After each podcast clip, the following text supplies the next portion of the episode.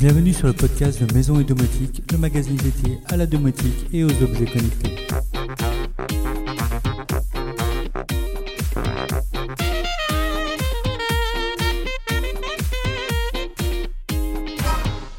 Salut les amis Comme chaque semaine, je vous propose aujourd'hui le débrief sur l'actualité du blog et de la domotique en général, mais également des sujets autour de la maison, de la finance et la high-tech. Pour commencer, la grosse annonce de la semaine a sans doute été le lancement officiel de Matter, ce protocole domotique qui va enfin unifier toute la maison connectée.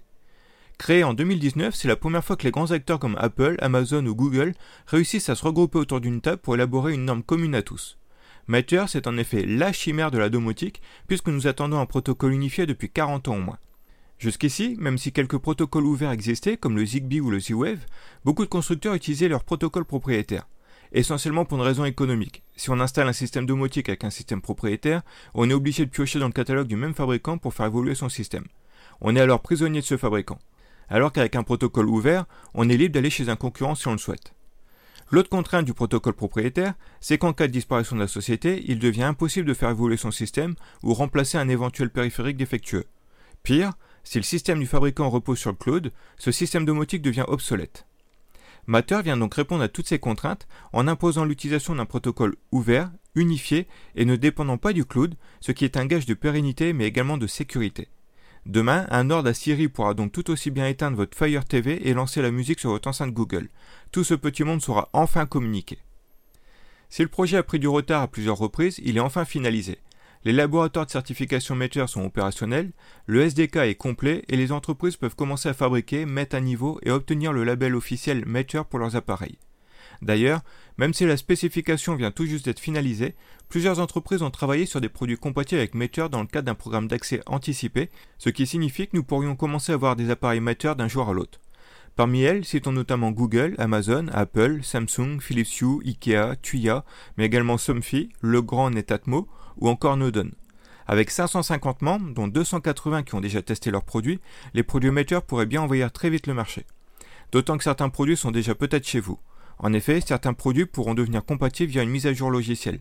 C'est par exemple ce que Philips Hue a prévu en mettant à jour son hub. C'est plutôt une bonne nouvelle. Bref, on a hâte de pouvoir tester tout ça. Côté test, nous avons découvert le nouveau Roborock S7 Pro Ultra, nous avions déjà vu il y a quelques mois le S7 Max V Ultra, et eh bien nous retrouvons grosso modo les mêmes fonctions, mais sans la partie vidéo, ce qui permet d'abaisser son tarif de 500 euros. Comme pour son grand frère, ce robot est capable d'aspirer le sol, mais également le laver, et surtout de se vider automatiquement dans sa station d'accueil.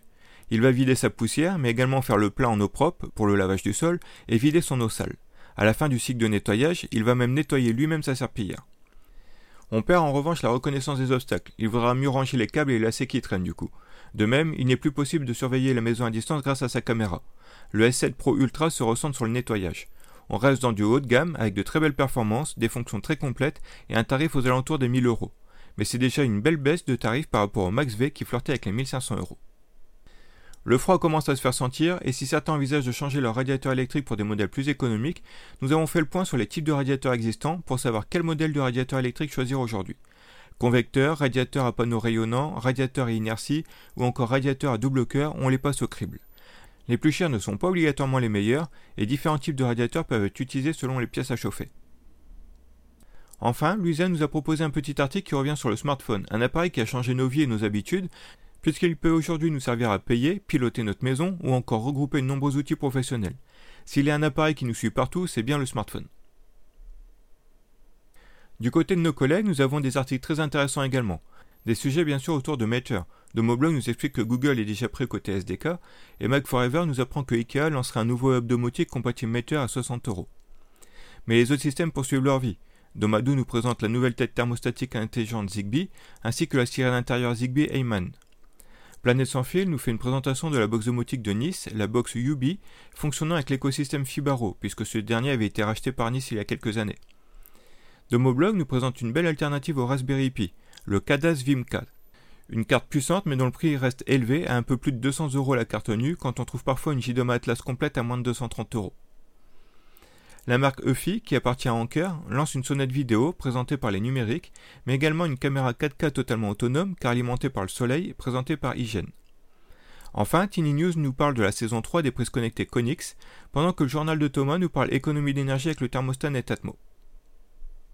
Côté bon plan, on prépare les Prime Days d'Amazon qui se tiendront mardi et mercredi prochain.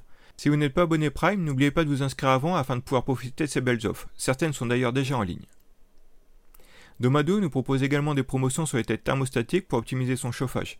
Et nous avons de belles remises sur le nouveau graveur laser de Creality ou encore les vélos électriques Bezier X500 et M1 Pro. Voilà, c'est tout pour aujourd'hui. La semaine prochaine devrait être assez chargée puisque je serai au CES Unveil à Paris pour y découvrir les nouveautés. Je vous ferai bien sûr un point sur tout ça sur le blog et lors du prochain podcast. Sur ce, je vous souhaite un très bon week-end et je vous dis donc à la semaine prochaine.